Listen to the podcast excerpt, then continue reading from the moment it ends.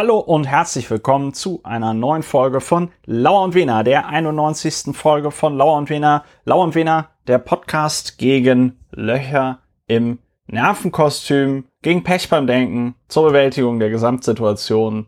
Wir haben beim Bundesamt für äh, Sicherheit in der Medizintechnik schon äh, die Zulassung als Medizinprodukt beantragt, aber das Zulassungsverfahren läuft leider noch. Ja, äh, dieser Podcast findet während einer Pandemie statt. Das wissen wir alle. Wir sind im Jahr zwei der Pandemie.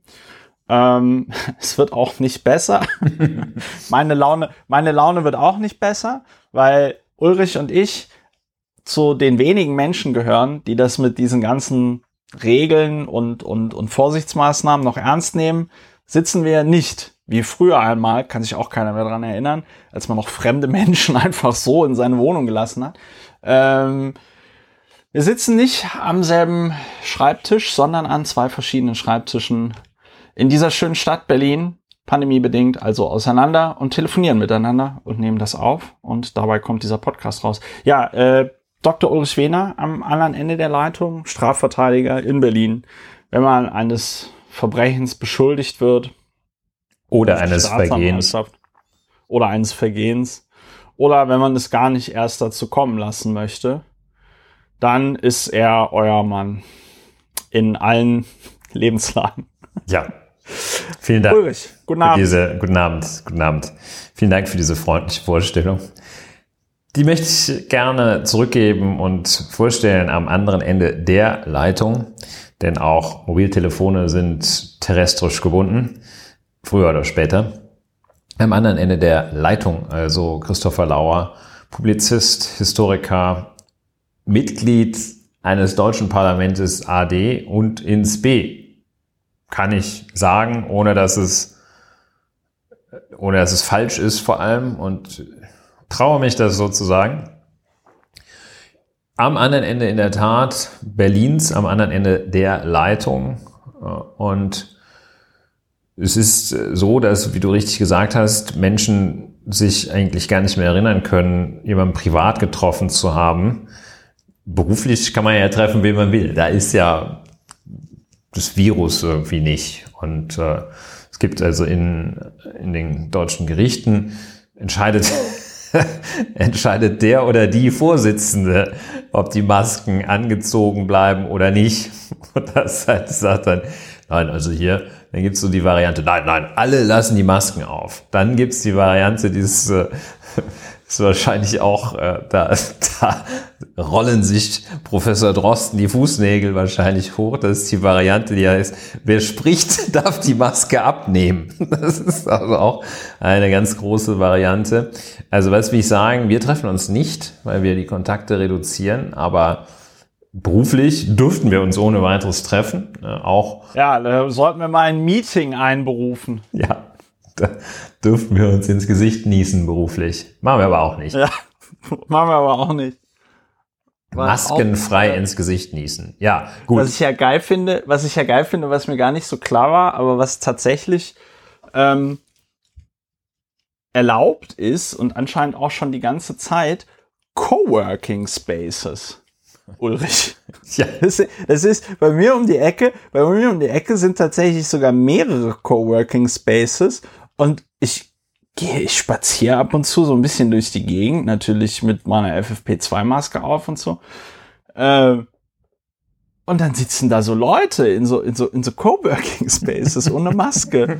und und halten halt 1,50 Meter Abstand. Und da musste ich, musste ich an so einen Artikel denken, den ich neulich gelesen habe, wo die Autorin auch meinte, ja, das Problem gerade im Westen sind diese überspezifischen Regeln, ja, dieses 1,50 Meter Abstand halten, obwohl man schon längst weiß, das ist ein Aerosol und äh, wenn es im Raum ist, ist es im Raum. Da sind, ist es egal, ob es 1,50 Meter oder 6 Meter oder 10 Meter sind oder so, ja.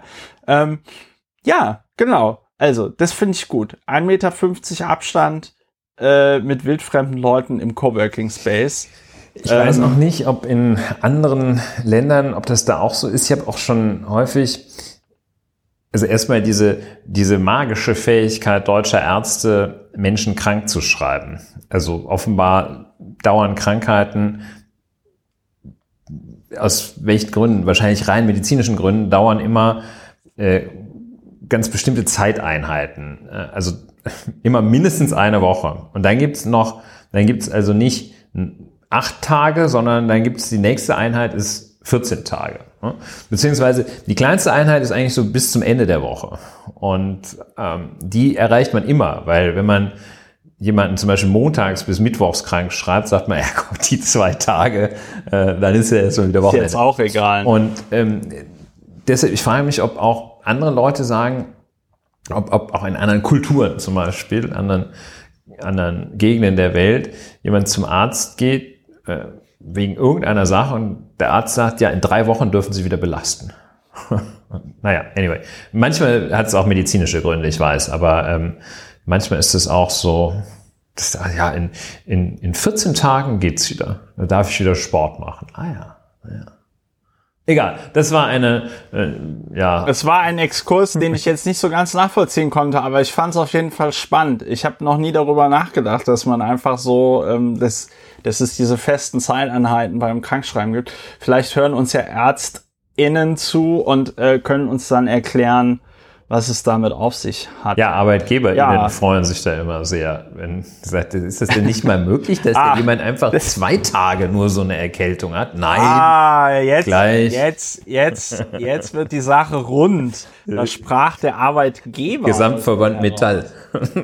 So, ja, okay. Ich wusste Gut, nicht, dass komm, lass weiter mal. Wir, wir sind in so einer, in so einer breiten, hast breit angelegten Stimmung. Das, der, der ja, manche, manche, manche bauen da ja äh, äh, ihre gesamte Fernsehkarriere drauf auf, dass sie immer zu allem irgendwas zu sagen haben.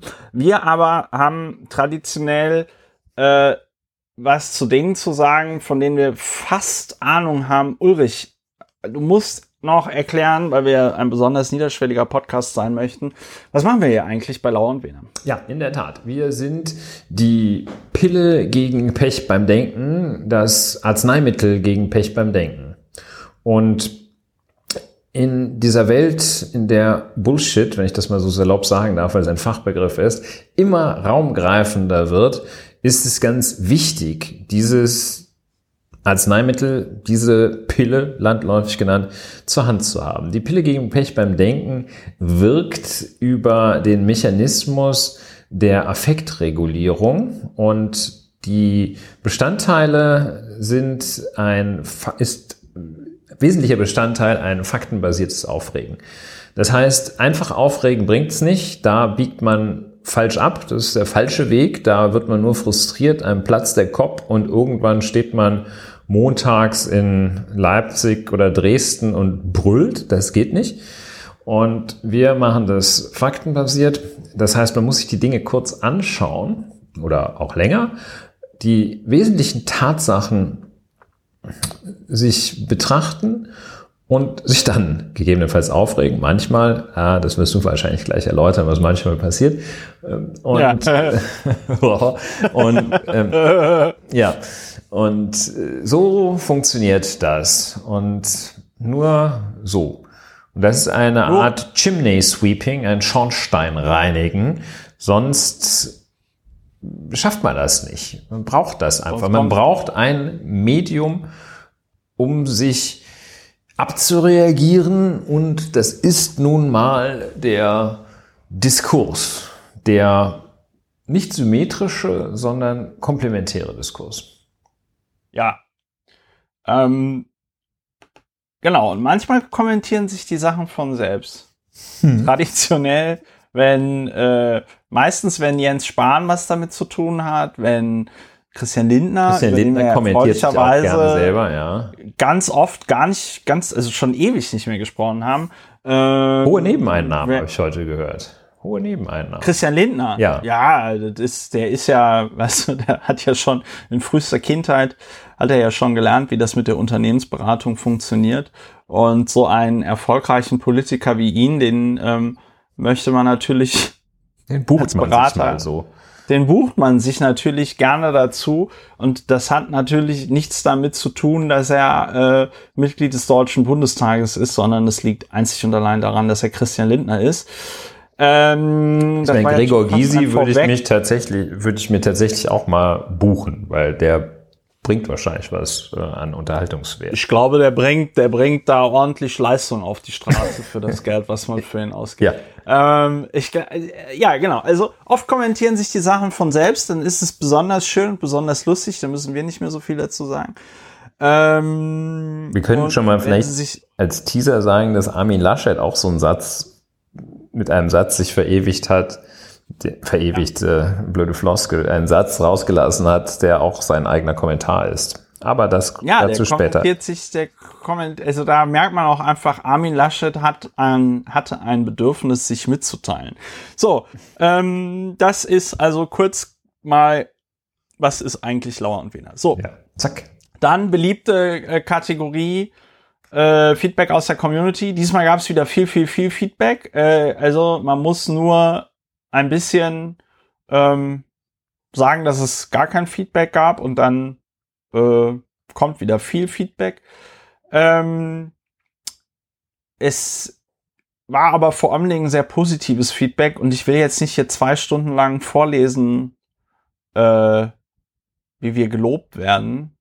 Aber ganz kurz, Moritz hatte geschrieben, äh, ihm gefällt die Kategorie, worüber wir nicht reden, sehr gut. Die kommt ja gleich.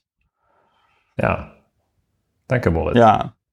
Ach so, das ist derselbe Moritz aus London, der neulich gesagt hat, äh, ihr, ihr over, ihr overthink das mit dem, mit dem Geld. Moritz, guter Mann. Wird immer sympathischer. so. Ähm, Nehmen wir auf die Payroll. ja, so. Äh, Reni.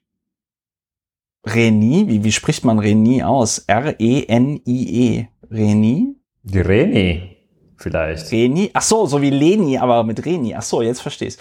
Also Reni äh, sagt, dass sie unsere Tendenz zum Verwutbürgern sehr gut nachvollziehen kann und sie weiß auch nicht, was man dagegen machen soll. Bei manchen Aussagen in Radio, Fernsehen schrei ich manchmal einfach, hilft aber nur so mittel.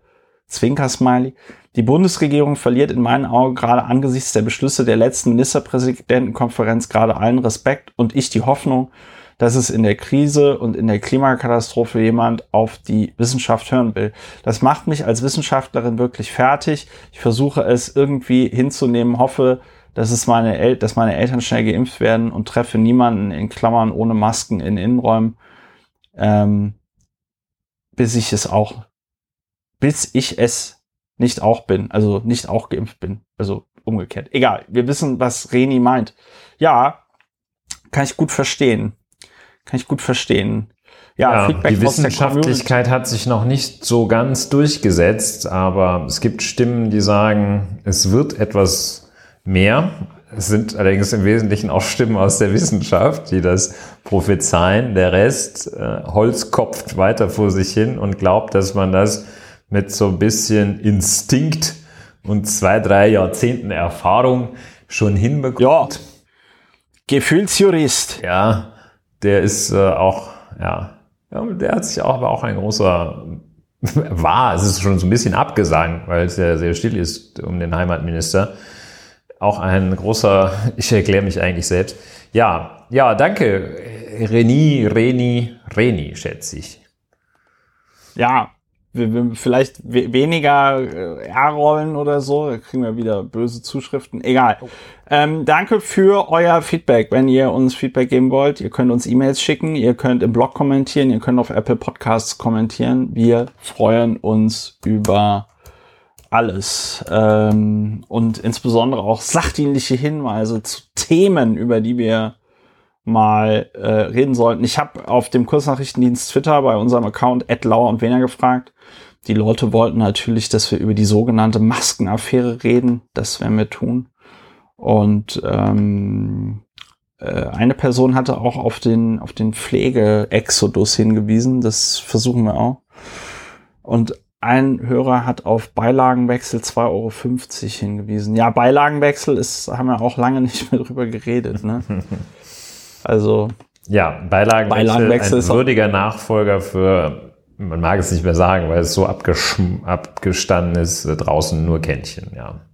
Draußen nur Kännchen. So, wunderbar. Also, äh, kommen, wir, kommen wir zum nächsten Thema, äh, worüber wir heute nicht reden. Es gibt Dinge, die sind so furchtbar. Äh, da muss man kurz sagen, warum man nicht über sie reden sollte. Einfach auch so im Sinne von strategisches Schweigen. Wir haben ein Thema direkt identifiziert, mit dem wir uns zielsicher auf Glatteis begeben werden. auf ganz dünnes Eis, aber zum Glück äh, schneide ich den Podcast ja. Äh, Meghan und Harry. Ja, The Duke and the Duchess of Sussex für die Adelsexperten unter uns. Jetzt bräuchten wir Rolf Seemann-Eggebert. Ja. Ja, darüber schweigen wir jetzt einfach mal einen Moment. Und ja. vielleicht kann das schneiden. Man kann ja auch ra raus und reinschneiden. Kannst du so ein raus und reinschneiden. Ich, ich schneid, schweigen schneide einfach irgendwas aus alten Folgen äh, rein. Nein, über Mengen und Harry, vielleicht breche ich das Eis, aber im guten Sinne, ähm, wollten wir nicht reden, weil natürlich sind diese äh, Sachen, über die Megan da gesprochen hat, also Rassismus im Königshaus, ja, muss man drüber reden. Ähm, hm, was war das andere, was ich noch so ganz, ganz schlimm fand? Ach so, genau. Sie, ähm, Megan hatte wohl tatsächlich auch äh, über Suizid äh, nachgedacht und hat dort keine Hilfe ähm, erhalten im Buckingham Palace. Äh, hat witzigerweise dazu geführt, dass dieser unsägliche Piers Morgan in, in Großbritannien, so ein, so ein Frühstücksfernsehen Hitler, ähm, ja, anders kann man es nicht sagen. Der, der, der hat jetzt gerade seinen. Diese Job historischen Vergleiche finde ich wirklich sehr schwierig, aber. Ja, also ich als Historiker darf das. Muss dir dazu. nee, ich genau, ich als Historiker darf das. Lassen Sie mich durch für Anwalt. Muss dir da zustimmen. Ähm, äh, also nee, ich nehme das zurück, aber sagen wir mal so, Piers Morgan, also wirklich ein, ein auch ein schlimmer Demagoge. Jedenfalls ähm, also das, das waren die beiden Aspekte, die, wo ich sage, okay, da muss man drüber reden. Also ne, jemand, der an Selbstmord denkt, der braucht äh, Hilfe und zwar professionelle. Und äh, jemand, der Opfer von äh, Rassismus wird, äh, der braucht auch, der muss das auch oder die muss das auch benennen. Ansonsten sind wir da, glaube ich, wenig überrascht. Ne? Ja, also, also darüber hinaus muss man vielleicht das sagen, dass eine allgemeine Problematik schwieriger Bedingungen in Kreisen des Hochadels und insbesondere europäischer Königshäuser meines Erachtens als gesamtgesellschaftliche Problematik aktuell überschätzt wird. Neben den beiden von dir angesprochenen echten Problematiken ist diese Problematik, oh Gott, ich bin Prinz und ich habe einen Prinz geheiratet und mein Leben ist nicht mehr so selbstbestimmt wie vorher. Diese Problematik möchte ich eigentlich nicht unbedingt äh, breiten Raum greifen lassen in den Köpfen der Menschen. Problematisch ja. finde ich, also ich hoffe, alle nehmen es mir ab, dass ich kein, kein traditioneller Verteidiger des britischen Königshauses bin. Aber dennoch unabhängig davon problematisch finde ich die Art der Auseinandersetzung, weil sie zum einen ähm, sehr hm, wenig äh, diskursiv ist und sehr wenig die Rechte und Handlungsmöglichkeiten Beschuldigter und sei es auch die britische Königin oder das Königshaus, die Rechte Beschuldigter berücksichtigt und wahrt.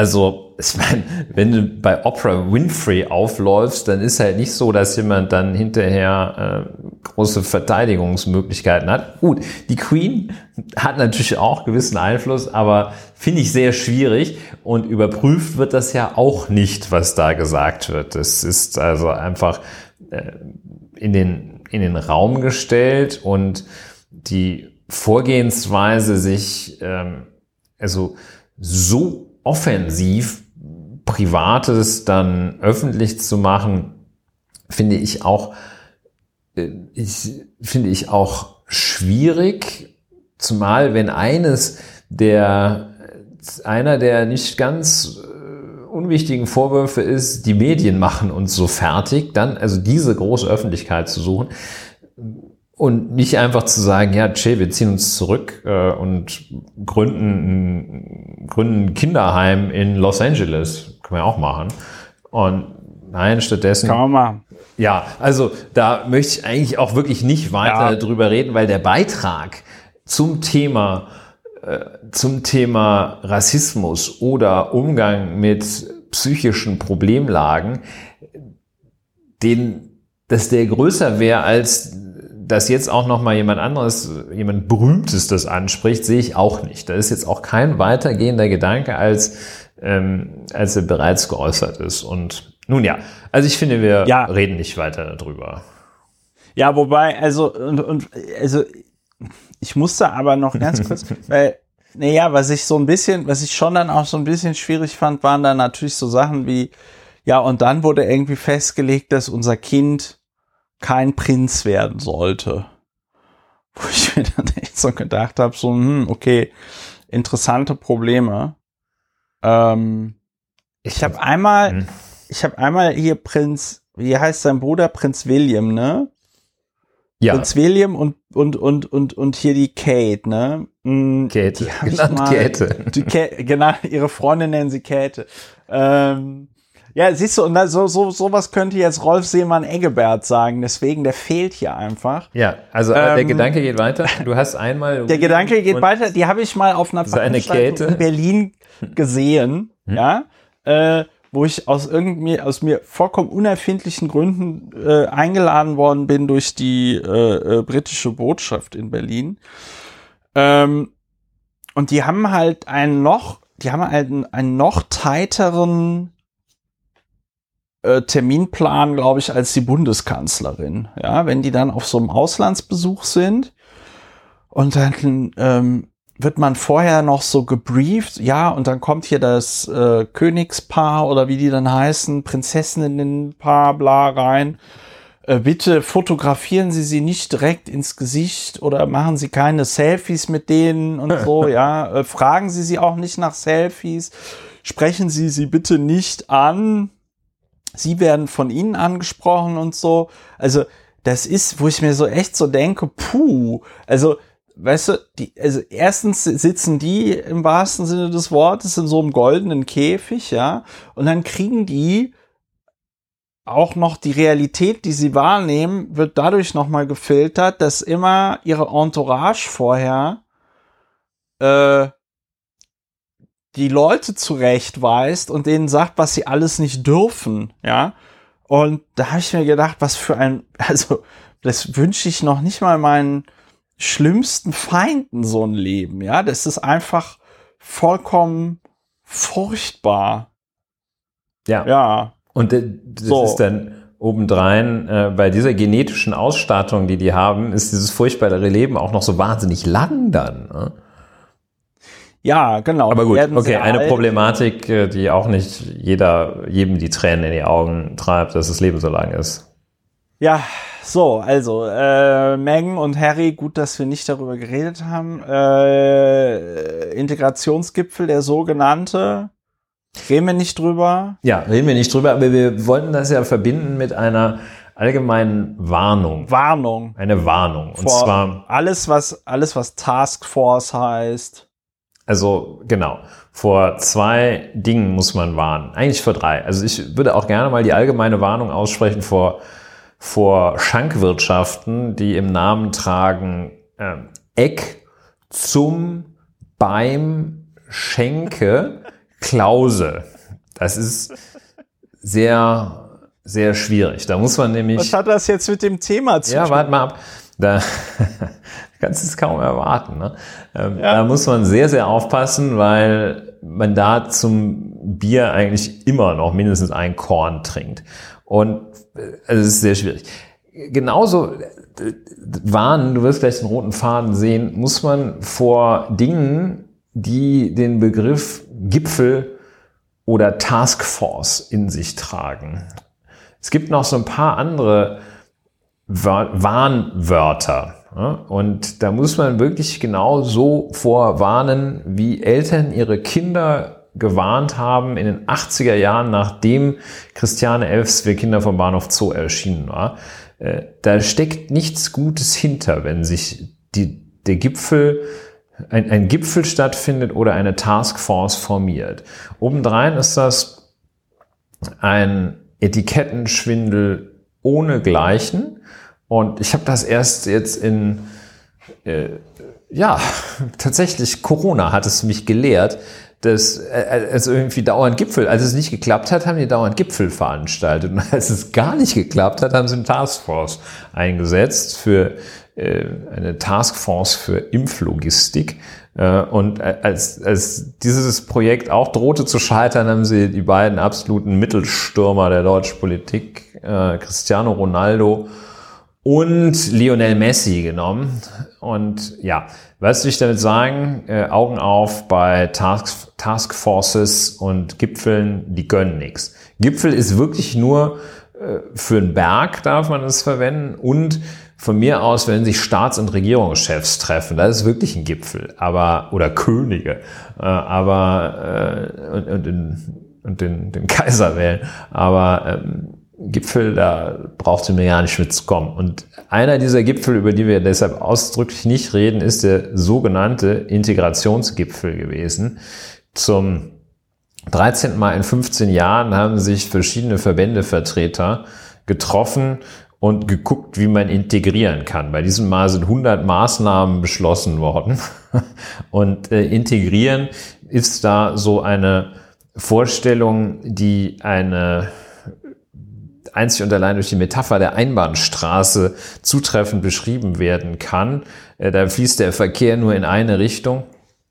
Äh, nämlich die Menschen, die von irgend, irgendwann, irgendwo anders hierher gekommen sind und entweder selber hergekommen sind oder vor einer, zwei, drei, vier oder zehn Generationen hierher gekommen sind, die sollen nämlich in, auf dieser Einbahnstraße zu den Glückseligen hinkommen, die hier schon x Generation plus eins sind. Und das ist dieses Konzept da. Das ist ein, ein, ein, ein Quatsch ohne Ende. So, deshalb reden wir auch nicht drüber. Reicht. Schnauze voll. Über, über Taskforce über so Testlogistik. Über, ja, über den, ich, ich glaube, nee, jetzt hier den Integrationsgipfel ja, ganz speziell. Über ja, den müssen wir ganz ja, nein, speziell also, nicht reden. Wobei das Einzige, was mich positiv überrascht hat, war, dass Angela Merkel in irgendeinem Statement zu diesem Integrations, dem sogenannten Integrationsgipfel von Migrationsgeschichte sprach. Migrationsgeschichte hm. im Sinne von statt Migrationshintergrund. Ah. Migrationsgeschichte ist das neue, etwas schönere, nicht so schlimme ähm, Migrationshintergrund. Ja, nur solange es Menschen gibt, die meinen, der Frage nachgehen zu müssen, ob bei Corona-Infektionen in größerer Zahl Menschen die selbst oder vor Generationen einmal in anderen Ländern gewohnt haben, stärker oder schwächer betroffen sind. Solange es solche Menschen gibt, die diese Überlegungen anstellen, bedarf es keines Gipfels, sondern bedarf es wahrscheinlich, ja, weiß ich auch nicht, aber jedenfalls muss man da nicht, das wird nicht durch Gipfel gelöst. Da muss man ganz unten anfangen. Da muss man ganz unten im Sinne von grundlegende Dinge müssen sich da ändern, grundlegende Einstellungen. Und da ist irgendwie ein Sprachkurs für die, die noch nicht richtig Deutsch können, nicht das richtige Mittel. Jawohl. Jawohl. So, äh, reden wir nicht drüber. So, jetzt, jetzt kommen wir flie fliegender Wechsel. Wir reden auch nicht über das Verhüllungsverbot in der Schweiz was jetzt beschlossen wurde. Für 30, für 30 registrierte Muslima in der Schweiz, die wohl irgendeine Form der Gesichtsverschleierung tragen. Ja, Burka äh, gibt es gar keine. Burka-Trägerin. Äh, gut, Burka ist nun auch wirklich äh, das ist, ja, kann man sich auch, kann man auch in einem Fass gehen oder sowas. Also Burka gibt's gar keine. Ähm, Niqab ist wohl, äh, also das, das, dieses Kleidungsstück, äh, das nur so einen Seeschlitz lässt. Ähm, tendenziell schwarz ist. Da haben, äh, ich weiß gar nicht, wie viel Millionen Schweizer wahlberechtigt sind, haben abgestimmt gesagt, ja, also diese 30 Personen, die das bei uns tragen, die dürfen das jetzt nicht mehr in der Öffentlichkeit tragen. Was mir aufgefallen ist, das ist jetzt auch eine Frage, da habe ich gar keine Lösung, dass ganz häufig davon gesprochen wurde, und zwar unter anderem bei Spiegel Online, auch in der Süddeutschen Zeitung, hieß es, 51 Prozent der Stimmberechtigten hätten für das sogenannte Verhüllungsverbot gestimmt. Und ähm, da frage ich mich, vielleicht weiß es ein Hörer, Hörerin, da frage ich mich, ob das tatsächlich von 51 Prozent der Stimmberechtigten äh, befürwortet wird und Verfassungsfragen, Verfassungsfragen haben soll, glaube ich sogar. Ähm, das wird nun in die Schweizer Bundesverfassung aufgenommen. Es waren wahrscheinlich tatsächlich dann, wie es überall heißt, 51 äh, Prozent der Stimmberechtigten. Das ist natürlich schon ein, ein erheblicher Teil, äh, wo man sieht, so, man kann selbst mit solchen kompletten also es hat viele Dimensionen, aber auf einer Dimension ist es vor allem ganz großer Blödsinn. Man kann selbst mit so ganz großem Blödsinn Leute äh, ja, ködern. Ja. Und ja. auch ganz lustig, äh, dass, oder lustig, äh, wie ich gelesen habe, dass von diesen 30 Frauen, ähm, rund 30 15 Frauen. gar nicht in der Schweiz. Nee, Spaß beiseite. Ja, so ungefähr. Äh, äh, tragen, tragen 15 das gar nicht. ähm, tragen das nur zu Hause. okay, vielleicht auch gar nicht so lustig. Nein, aber dass, die, dass es sich größtenteils, größtenteils um Konvertitinnen handelt. Also äh, ja, die sind Hardcore. Ja, das ist ja bekannt. Das ist ja all, allseits bekannt. Aber, also was heißt allseits bekannt? Das ist so eine landläufige Regel, dass die Konvertiten die schlimmsten sind, klar. Ähm, aber finde ich ja auch irgendwie beachtlich. Ich weiß gar nicht, was ich davon halten soll. Ja, ähm, reden wir einfach nicht drüber. Komm, wir gehen rüber wir, zu. Können wir einfach nicht drüber. Ja, eine Sache. Hast du noch was noch zwischendurch? Reden. Ja. So, nee. Äh, äh, äh, Compliance-Verfahren gegen Julian Reichelt. Ja, Freshfields, ne, die Aufkleber, Aufkleber, Aufklärer, Auf, Aufkleber. Aufklärer. Größte ja, Aufkleber aller Zeiten. Größte Aufkleber. Ja, da werden wir auf jeden Fall äh, dranbleiben. Ja. Wie es so schön heißt. Hä? Ja. JR ja. fällt mir auch erst jetzt auf, dass das die Initialen sind, ja. Ja, J JR war das der. Aus Dallas. Ähm, Dallas. Oh, Dallas. Dallas. Der Mann von so, Stu wunderbar. Allen. So, äh, also da bleiben wir auch dran, wie es so schön heißt. Und jetzt wollten wir uns den den wirklich, wirklich wichtigen Themen. Jetzt wird's eklig. nee, also ja, genau. Jetzt kommt unsere neue Kategorie Frage der Woche. Ach so, nee, Frage, Frage der Woche, Woche ist immer eine Frage, ist immer eine Frage, die, ähm, die man mit Ja oder Nein beantworten kann und die von uns auch ansonsten nicht weiter äh, kommentiert wird. Die Frage der Woche dieses Mal ist, ist Armin Laschet der richtige Aufklärer? Und ich glaube, wir beantworten sie beide mit Nein.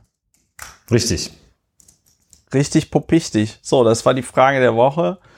Äh, kommen wir kurz zu einem äh, Thema. Ich hatte ja in der letzten Folge geredet darüber, wie ich äh, bei den Grünen mich für ein Direktmandat beworben hatte im wunderschönen Bezirk Pankow. Daraus ist leider nichts geworden. Ich war da am vergangenen Samstag auf der Aufstellungsversammlung. Das ist ja äh, auch der Grund, warum es letzte Woche keine Lau- und Wiener-Folge gab und äh, habe mich dann also um den Wahlkreis Pankow 6 beworben und siehe da, in einem digitalen Meinungsbild haben äh, habe ich dann 22,6 Prozent der abgegebenen Stimmen bekommen. Das hat leider nicht ganz gereicht, um den äh, wie nennt man das? In, auf, auf Englisch gibt es das schöne Wort incumbent, den ähm, den bisherigen, den Inhaber des, äh, äh, Wahlkreises, den bisherigen Inhaber, den Andreas Otto da vom Platz zu verdrängen. Wobei ich 22,6 Prozent so aus dem Stand schon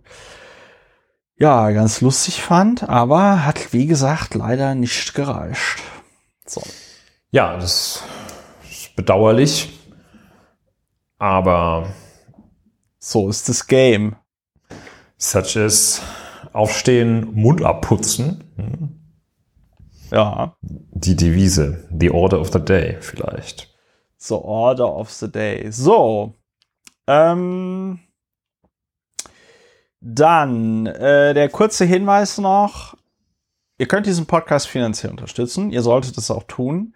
Im Monat Februar wurde Lauer Winner von 272 HörerInnen unterstützt. Bei diesen möchte ich mich an dieser Stelle ganz herzlich bedanken. Wir wollen bis zum 1. Juli von 500 HörerInnen unterstützt werden. Sonst geht der ganze Bums hinter die Paywall. Und ihr werdet für diese Paywall bezahlen. So, ähm, das war der kurze Hinweis fürs Geld. Die Zahlungsinformationen findet ihr auf dem Blog. Wie gesagt, Dauerauftrag. Wir empfehlen 5 Euro, es sei denn, ihr seid Susanne Klatten, dann könnte es auch gerne mehr sein. Ähm, ja, genau. So, äh, erstes Thema geht auch um Geld die sogenannte Maskenaffäre. Ich sage extra sogenannten, weil wir in der Bewertung, denke ich, werde ich noch darauf kommen, warum es in meinen Augen keine Maskenaffäre ist. Ähm, Ulrich, sag du doch mal, was ist denn da passiert? Ja, ich muss vorab noch eine, eine, ein, wie nennt man das, eine, eine Assoziation zu Maskengate, sagen ja auch viele. Und ich überlege mir, ob es nicht inzwischen an der Zeit ist, als sozusagen größten anzunehmenden Unfall immer noch auf Gate, also aus Watergate zurückzugreifen oder ob nicht inzwischen man was anderes sagen sollte, so das so ein Masken-Tschernobyl oder sowas. Aber das stelle ich an. Und Maskobül. Maskobül, genau. Dieses mit dem Gate, das ist doch nun wirklich, nachdem man auch irgendwie erlebt hat, also Watergate, klar, das hat at its time und auch noch ein paar Jahre von mir aus, auch Jahrzehnte lang, die Menschen stark erschüttert. Aber es ist jetzt nun nicht die Mutter aller, aller Skandale mehr, nach allem, was wir erlebt haben. Also Maskobül, wenn überhaupt, aber auch nicht Maske. wenn, wenn überhaupt. So.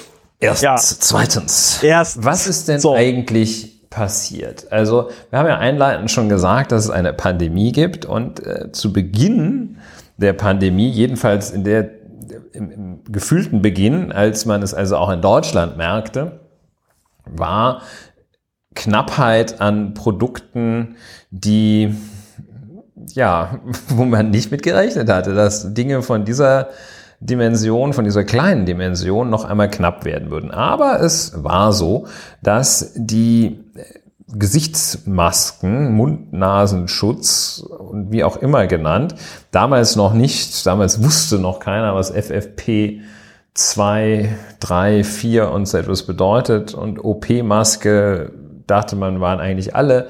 Also diese breite, das breite Spektrum, dass man sozusagen wie äh, Einwohner äh, sehr nördlicher Regionen für den Schnee, für Masken so viele Begriffe hatte. Das gab es alles noch nicht. Jedenfalls Masken mussten her. Und in dieser Situation haben viele Unternehmen den schnellen Euro vor Augen gehabt, was in einem ähm, marktwirtschaftlich orientierten Wirtschaftssystem, glaube ich, tatsächlich auch typischer Bestandteil ist, erwünscht ist. Die haben aber sich auch, da, das heißt aber, ja, und da gab es dann Leute, die haben Angebote unterbreitet, äh, den Stellen, die das beschaffen sollten. Und dann gab es da auch Wege, die schneller äh, zum Ziel führen sollten, indem man nämlich äh, bislang bekannt äh, insbesondere zwei Mitglieder, bis dahin Mitglieder des Deutschen Bundestages ansprach. Das war der Herr Georg Nüsslein und den Namen des anderen wirst du mir vielleicht jetzt gerade zurufen. Georg Nüsslein, CSU und Herr Löbel. Und äh, Löbel. Löbel, genau. Also Herr Nüsslein so ein bisschen, bisschen Kaliber, irgendwie so Mitte 40 würde ich ihn schätzen. Und ähm, Herr Löbel äh, Mitte 30, wenn ich das richtig sehe. Und die haben dann 34 Jahre, der ist sogar jünger als ich. Jesus Christus. Ja. Und die haben äh, dann, aber da weißt du, in den Details weißt du wahrscheinlich noch etwas mehr. Einer von beiden hat eine Firma, glaube ich, extra gegründet. Ähm, ja, das muss der Löbel gewesen. Das war, glaube ich, ja, genau. Und äh, extra gegründet. Und jedenfalls ähm, haben sie an äh, den Stellen interveniert, ähm, die die Beschaffung für äh, Ministerien und die Bundespolizei, glaube ich, äh, dafür verantwortlich waren. Dort haben die beiden Spezies da äh, interveniert und dann äh, hinterher sollen beide jeweils in erheblicher sechsstelliger Höhe Provisionen erhalten haben von ja. den ähm, Anbietern und Firmen. Veräußerern, von den Firmen, die diese Masken dann an staatliche Stellen verkauft haben. Zahlen äh, kann ich leider auch nicht so. Die, naja, der Löwe 250.000 und der äh, Nüsslein, wenn mich da nicht alles täuscht, sogar irgendwas mit 600, aber ich muss mal gucken. Ja. Ähm, ich, ich google das mal, während du noch irgendwas Ja, den erzählst. Ermittlungen zufolge soll Herr Nüsslein tatsächlich 660.000 Euro für ja, seine Tätigkeit erhalten ja. haben. Bislang noch immer, also auch am dritten, vierten Tag, nachdem das alles... Äh, live gegangen ist, ähm, sind Einzelheiten noch immer unklar. Jedenfalls, wenn man nicht wie ein Wilder recherchiert, was unsere Redaktion in dieser Woche nicht konnte, wegen anderweitiger Verpflichtungen. Ähm, ist immer noch recht vieles unklar. Also zum Beispiel das Gesamtvolumen dieser Aufträge, wer die gekauft hat, was für Masken das waren, wo die herkamen, ob die brauchbar waren oder ob die so die Qualität von Van Laak Kitteln hatten. Und verschiedene andere Dinge, also viele Details noch offen. Jedenfalls ähm, werden diese Interventionen der beiden Herren ruchbar. Äh, es ist die kurze Reaktion darin bestehen zu sagen, ja, ich habe doch nur geholfen. Äh, das lässt sich aber in der Tat in diesem Fall nicht lange durchhalten. Äh, die Herren kommen unter Druck. Äh, die Herren steigen beide aus der CDU beziehungsweise der CSU-Fraktion aus ähm, und sagen in einem ersten Akt des Trotzes, ja, aber im Bundestag bleiben wir schon noch erstmal bis zum Ende der Legislaturperiode, wo es ja jedes Jahr dass man voll kriegt, ähm, auch 2,5 äh, Prozent der Bezüge als Altersbezüge gibt ähm, oder welche Gründe auch immer sie dazu bewogen haben, zunächst zu sagen, jo, wir bleiben hier noch im Parlament bis zum Ende und das haben beide wohl auch aufgegeben. Ja, das ist der Ausgangspunkt der Situation, die wie auch immer zu bezeichnen ist, sogenanntes Maskengate und ähm, jetzt fragen sich. Ja, ich, ne, ich würde das, ich würde das, Ergänzungen. das kannst, das kannst du natürlich als äh, Strafverteidiger viel besser beantworten als ich. Aber die Frage am Ende des Tages ist ja, ob das, ist das Korruption, ist das irgendwie Vorteilsannahme? Ich nehme mal an, am Ende des Tages wird das wieder alles irgendwie formal wird es irgendwie legal gewesen sein, was sie da gemacht haben, diese Vermittlungstätigkeit. Ja, da das würde ich fast noch ein bisschen hintanstellen wollen. Ähm, die Frage, wie das ja. rechtlich zu bewerten sein könnte. Weil ähm, ist, äh, ja, das Ganze äh, kocht hoch Und ja, aber der CDU ist High Life in Tüten. Da hat mich sehr gewundert. Die schicken im Moment ihre stellvertretende äh, Fraktionsvorsitzende ähm, äh, in die in die Spur, von der man sonst noch nie was gehört hat. Aber ja. jetzt anscheinend äh, sagt man sich, äh, ja, ja, da muss mal die Frau ran, ja. So. Und die spricht also vom, äh, von der schwersten Krise der, der Union seit der Spendenaffäre. Ja, ganz sehr schöner Aspekt, finde ich, den du da identifiziert hast. Weißt du noch den Namen der Dame, die. Ich suche ihn mal gerade. Ja, okay. Äh, ja, warte. Und äh, ist, ist dann, also sehr schöner Aspekt finde ich, dass äh, da jetzt, dass da jetzt äh, Parteimitglieder ausgegraben werden, die jetzt nach ganz vorne geschoben werden, ähm, die interessanterweise äh, unbekannt sind bislang. Äh, ich habe ja. heute Morgen im Deutschlandfunk dann mit so einem ganz wackeren Schwaben, vielleicht auch ein Badener, das kann ich immer so schlecht äh, auseinanderhalten.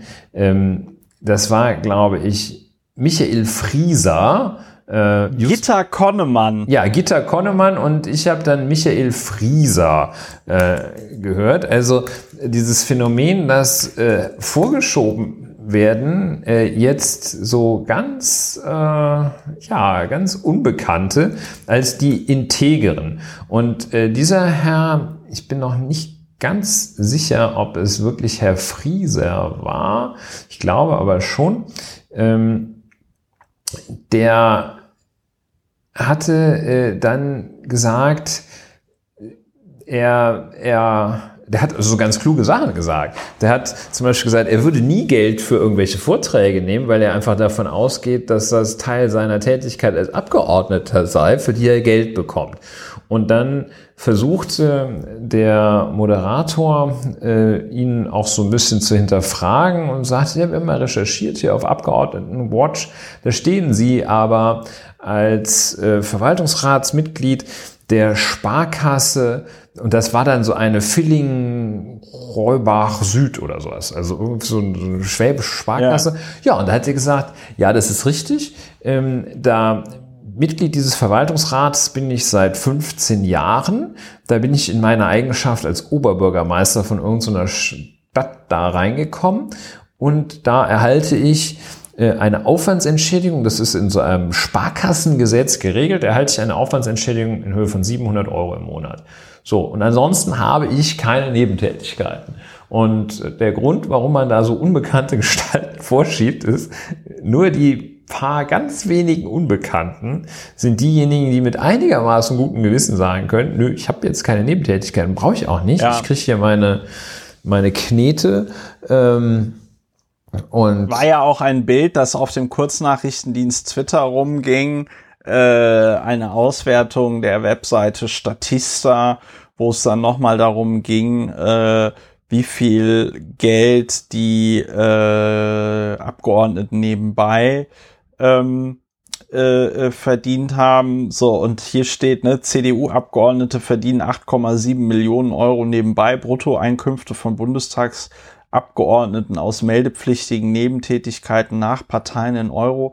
Alle derzeitigen Abgeordneten der laufenden 19. Wahlperiode stand 31.07.2020.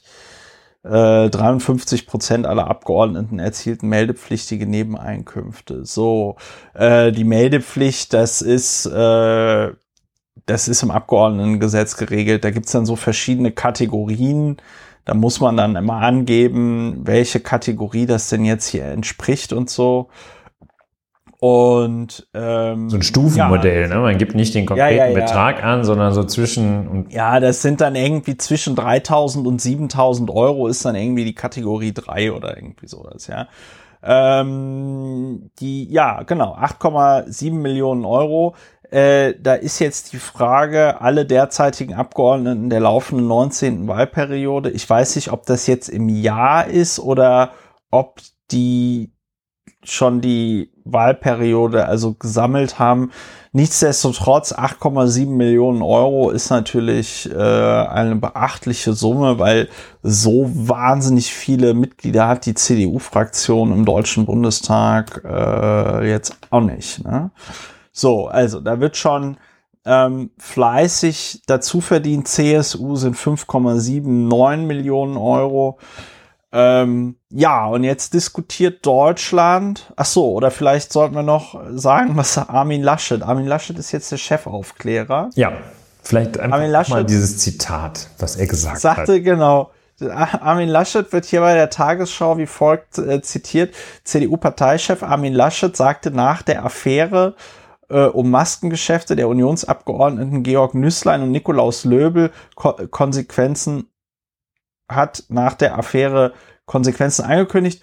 Sollte irgendjemand noch solche Geschäfte gemacht haben, hat er sehr schnell Zeit, mir das persönlich zu sagen, bevor es auffällt. es ist natürlich eine, eine äh, ganz großartige äh, Stilblüte. Und damit meine ich nicht das sehr schnell Zeit, äh, sondern sehr schnell Zeit bevor es auffällt, ist natürlich ähm, äh, bevor es auffällt, ist total super. Ja, also bevor es auffällt, da sagt er halt auch ganz offen, worum es ihm geht. Nämlich nicht um Aufklärung, sondern um Schadensbegrenzung. Ähm, ja, jetzt wäre die Frage, haben wir sonst noch irgendwas dazu oder wollen wir mal einfach in die Bewertung gehen? Ja, wir gleiten jetzt so langsam in die Bewertung, würde ich sagen.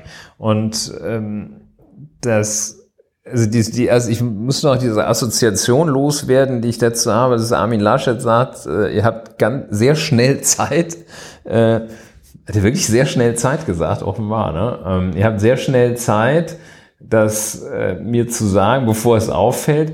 Da muss ich also vorhin schon an diesen äh, Zwischen, also Zwischenfall, an diese Geschehnisse hat Frau Kramp-Karrenbauer jetzt Glück gehabt an diese Geschehnisse im Kommando Spezialkräfte, im sogenannten Denken, als die, ja. als da der, der jetzt aus Reinigungsgründen neu eingesetzte Leiter wohl dieses äh, nicht so richtig gut abgestimmte Amnestieprogramm gemacht hat und allen gesagt hat, ey, ihr könnt die Munition zurückbringen, äh, passiert ja. euch auch nichts. Ähm, das ist so ein bisschen Armin Laschet mäßig. Und äh, da auch noch, das muss ich einfach loswerden, das passt eigentlich gar nicht so gut, wobei wer weiß, vielleicht passt es doch. Als einer der wesentlichen Skandale fand ich war bei diesem Kommando Spezialkräfte, Vorgang, dass die dann plötzlich noch viel, viel mehr Munition zurückgebracht hatten, als überhaupt jemals als fehlend registriert worden war. Das, also, so, das heißt, ähm, warum sage ich das zum Zeitpunkt der eigentlich vorgesehenen, Kommentier vorgesehenen Kommentierung der Maskenvorgänge?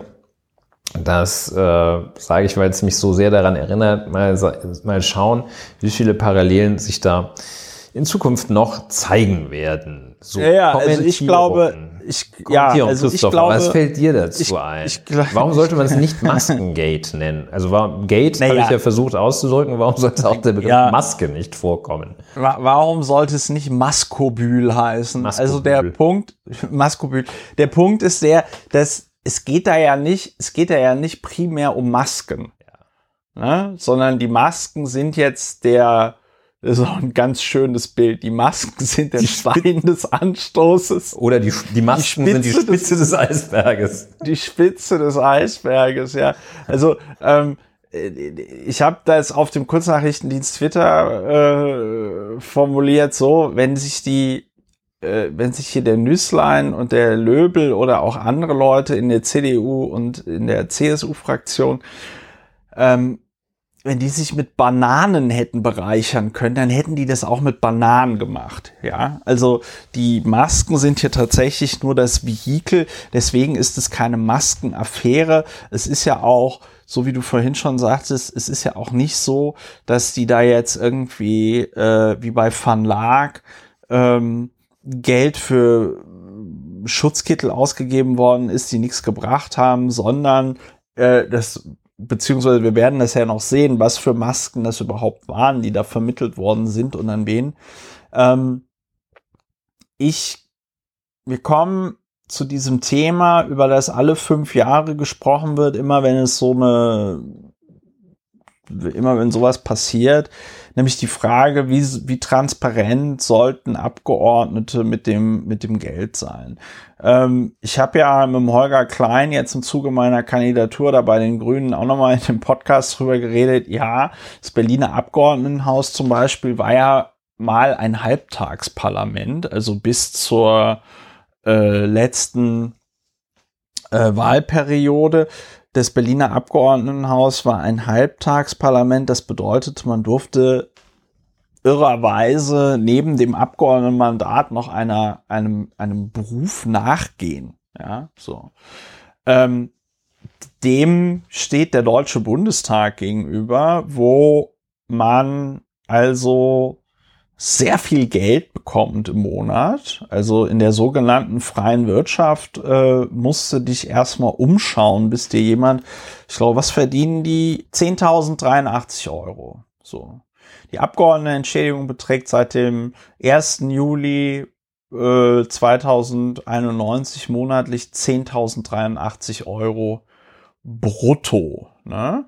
Ähm, da ist jetzt noch nicht die unversteuerte Kostenpauschale drin, die die ja auch noch erhalten für ihre äh, Tätigkeit. Aus dem Grund, weil man sagt, das ist irgendwie, also jemand, der ein Büro betreiben will oder eine Firma hätte, könnte Dinge von der Steuer absetzen kann der Abgeordnete nicht, beziehungsweise man möchte die Situation vermeiden, wo der Abgeordnete dann auf einmal mit dem Finanzamt darüber diskutiert, ob denn jetzt das tatsächlich mit seiner dienstlichen Tätigkeit verbunden ist, weil die Ausübung des Mandates ist frei. Und dass diese, diesen Konflikt mit dem Finanzamt umgeht man, indem man einfach eine sogenannte unversteuerte Kostenpauschale bezahlt. Die muss man aber eigentlich für ähm, ja, äh, Büromaterialien und Gedöns ausgeben und so. Äh, de facto kontrolliert das aber keiner. Ne? Ja, also das ähm, Geld erhält man dann, wenn man es in Geld, den so. Deutschen Bundestag geschafft hat. Ja. So, 10.000, äh, diese 10.000 und 83 Euro, wie gesagt, da muss eine Oma lange für ähm, stricken. Ja, und dann kann man schon mal die Frage stellen, ob jemand, der 120.000 Euro brutto im Jahr verdient, ob der dann noch daneben andere Dinge machen soll oder muss, um noch mehr Geld zu verdienen. Und die Frage, die ich mir da ja immer stelle, oder beziehungsweise das Verlogene, was ich daran ja immer auch so finde, ist, also die werden dann ja nicht für Vorträge oder äh, was auch immer gebucht, weil irgendein weil irgendein, äh, weiß ich nicht, äh, Typ im Wahlkreis sagt, oh, der Nikolas Löbel, das ist aber so ein interessanter Typ, da möchte ich jetzt aber nochmal 5000 Euro ausgeben, um den für einen Vortrag zu buchen oder, oder so. mal Sondern die werden schauen, natürlich, was Christian Lindner zu kulturellen Themen zu sagen hat. Ja, ja die, sondern diese Leute werden natürlich für Vorträge und sonst irgendwas gebucht, weil man weiß, die sitzen im Deutschen Bundestag und das ist natürlich nicht verkehrt, wenn man dann einen direkten Draht zu einem Bundestagsabgeordneten hat und dieser Bundestagsabgeordnete möglicherweise sogar noch äh, in den entsprechenden Ausschüssen sitzt. Ne? Also ich kann mich da auch noch an so einen CSU-Abgeordneten erinnern, in dessen Wahlkreis ein Rüstungsunternehmen ist und der, glaube ich, sogar in dem Aufsichtsrat dieses Rüstungsunternehmens sitzt und der gleichzeitig auch in dem Ausschuss im Deutschen Bundestag sitzt, der dann für Beschaffung von Rüstungsgütern verantwortlich ist und so. Ja, und ähm, also warum finde ich das alles müßig? Weil man das einem Menschen, insbesondere einem Menschen, der, weiß ich nicht, 40 Stunden die Woche arbeitet, kann man das einfach nicht erklären, was da stattfindet. Weil du als äh, Bürgerin, als Bürger kannst du erwarten, die kriegen einen Arsch voll Kohle im Monat, also sollen die bitte 40 Stunden die Woche einfach ihren Job als Abgeordneter machen. So. Und was machen sie stattdessen? Stattdessen drehen die solche Dinger, wo man ja auch erwarten könnte, dass gerade in der Zeit, in, in, gerade zu einer Pandemie, eine solche Vermittlungstätigkeit, ja, ähm, eine solche Vermittlungstätigkeit sollte also das wäre so mein Selbstverständnis als Abgeordneter, die sollte einfach mit drin sein in dem, was man da so macht, weißt du? Also, dass du so sagst, ja, ich bin Abgeordneter, ich mache das hier zum Wohle der Bevölkerung in Deutschland. Und wenn ich dabei helfen kann, dass die Bundesrepublik in Zeiten der Knappheit solche Masken irgendwie bekommt, dann mache ich das gerne. Ja, und dann schreibe ich das noch auf meine Webseite, dass ich dabei geholfen habe, äh, Masken zu vermitteln und ähm, ja. Sag das auch allen Leuten im Wahlkreis, ne? So. Ja, ja. Also ähm, ich, ich denke gerade nach, was äh, Jens Spahn aus seinem Wahlkreis ist doch ein Unternehmen aus seinem Wahlkreis bei irgendetwas jetzt aktuell so groß. Ja, ja, genau. Ein, ein, ein Unternehmen aus seinem äh, Was war das denn noch? Wahlkreis. Du das? Ist, äh, ja, die haben, äh, das war zur Beschaffung, das war auch zur Beschaffung von so, auch von Masken und so, Aha. wurde das beauftragt. Okay. Aber da sitzt auch der Chef, da sitzt auch der Chef dieses Unternehmens, äh, ist da auch Mitglied im Kreis oder Bezirksvorstand. Wir müssen das nochmal genau ja, ähm, raussuchen. Da war ein Artikel in der Zeit, war da drüber. Ähm, das ja. sah irgendwie auch gar nicht gut aus. Aber äh, vielleicht äh, zu dem, was du gesagt hast. Das wäre natürlich schön. Äh, ich glaube, es gibt auch noch einige, ähm, die dieses Selbstbild haben äh, und sich sagen, wenn ich jetzt hier ein Jahr, äh, wenn ich jetzt hier gewählt werde und dafür jedenfalls genug Geld zum Leben erhalte, dann widme ich aus, aus öffentlichen Geldern äh, dann fühle ich mich dem auch so verpflichtet, dass ich da äh, tatsächlich auch nichts anderes mache. Vielleicht noch den Ehrenvorsitzenden im Sportverein, aber das war es dann auch. Äh, das wäre in der Tat schön. Ähm, ich äh, meine, äh, dass man, also ich finde es äh, durchaus, also ich finde es hinnehmbar, äh, dass, dass Menschen äh, mehr Geld verdienen möchten, auch wenn sie Abgeordnete sind. Äh, das können die dann ruhig machen. Ähm, so empfinde ich das. Aber ähm, es führt überhaupt keinen Weg daran vorbei, das dann vollständig transparent zu machen. Äh, denn es zeigt sich, dass jetzt Überlegungen, die angestellt werden, äh, von vornherein nicht zielführend sind. Diejenigen nämlich äh, zu sagen, das dürfen keine Nebentätigkeiten aus Sachgebieten sein, auf denen der Abgeordnete tätig ist. Also Beispiel, Mitglied des Gesundheitsausschusses darf nicht auf dem Gebiet äh, Gesundheit wirtschaftlich noch tätig sein. Das finde ich zum Beispiel äh, jetzt mal, wenn, wenn man kein striktes, durchgehendes, unbedingtes Verbot von Nebentätigkeiten will, finde ich das halt auch Quatsch zu sagen. Du darfst Nebentätigkeiten machen, aber nicht auf dem Gebiet, auf dem du im Bundestag tätig bist, etwa im Parlament, äh, sondern auf einem Gebiet, in dem du dort nicht tätig bist annehmend, dass der Abgeordnete doch hoffentlich auf dem Gebiet, auf dem er tätig ist, tendenziell Ahnung hat, würde man damit dann sagen, nee, du darfst deine Nebentätigkeit nur auf einem Gebiet ausüben, auf dem du keine Ahnung hast. Also hm, äh, fände ich jetzt auch nicht so gut äh, oder auch, auch nicht sinnvoll und auch nicht, äh, nicht lebensnah. Ähm, es gibt Leute, die werden, es wird immer angeführt, ist glaube ich so, der, der Landwirt, der dann in den Bundestag gewählt wird, äh, und da Landwirtschaftspolitik macht, äh, der dann ja nicht einfach seinen Hof verkaufen kann. Ähm, und es wird auch genannt der Anwalt, der sich dann da dem Wohle des Volkes verschreibt. Er kann ja nicht einfach seine Kanzlei zumachen. Ähm, Finde ich alles, dass man da sogar drüber ja. reden, dass man da durchaus drüber reden kann. Ähm, dass man vielleicht darüber reden kann, dass Leute gibt, die ansonsten äh, für die, die halt nicht auskommen mit 120.000 Euro im, im Jahr und sagen, nee, ich brauche mehr, ich muss noch ein bisschen Knete reinholen bei BlackRock oder sowas und ähm, brauche halt ich ein Flugzeug, das kann ich ja nicht tanken damit.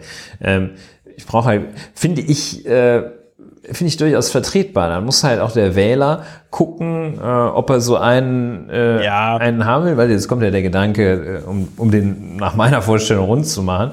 Ähm, nur das kann er aktuell eben nicht, denn man kann nicht sehen, was dieser äh, Bundestagsabgeordnete, diese Bundestagsabgeordnete, ähm, was die, was die eigentlich den ganzen Tag machen.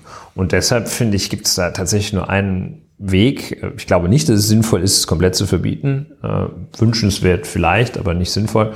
Ähm, dass es einfach komplett auch veröffentlicht wird, was da, ja. was da getan wird. Und äh, ja. ja. wenn du dann als Anwalt tätig bist, ist natürlich, kannst du nicht verlangen, dass einer sagt, okay, ich habe hier den Herrn äh, Meier in einer Angelegenheit wegen Steuerhinterziehung, muss ich den verteidigen das kannst du halt nicht machen, aber ist ja auch überhaupt kein Problem. Dann, dann äh, sagst du halt hier Honorar von einem wegen Steuerhinterziehung, überhaupt kein Thema. Und ähm, äh, ja, und damit ist dann eigentlich ja. die Messe gesungen. Ich kann mir auch gar nicht vorstellen, welche. Ja, ja. Ich hätte, ich habe aber gerade noch einen anderen Gedanken. Ja. Und zwar, also jetzt, jetzt gehen wir mal, jetzt sagen wir mal, das Abgeordnetenmandat im Deutschen Bundestag, das ist ein 40-Stunden-Job. Ja. Und jetzt hast du, ja, jetzt sollte es aber erlaubt sein, dass da noch Nebentätigkeiten gemacht werden.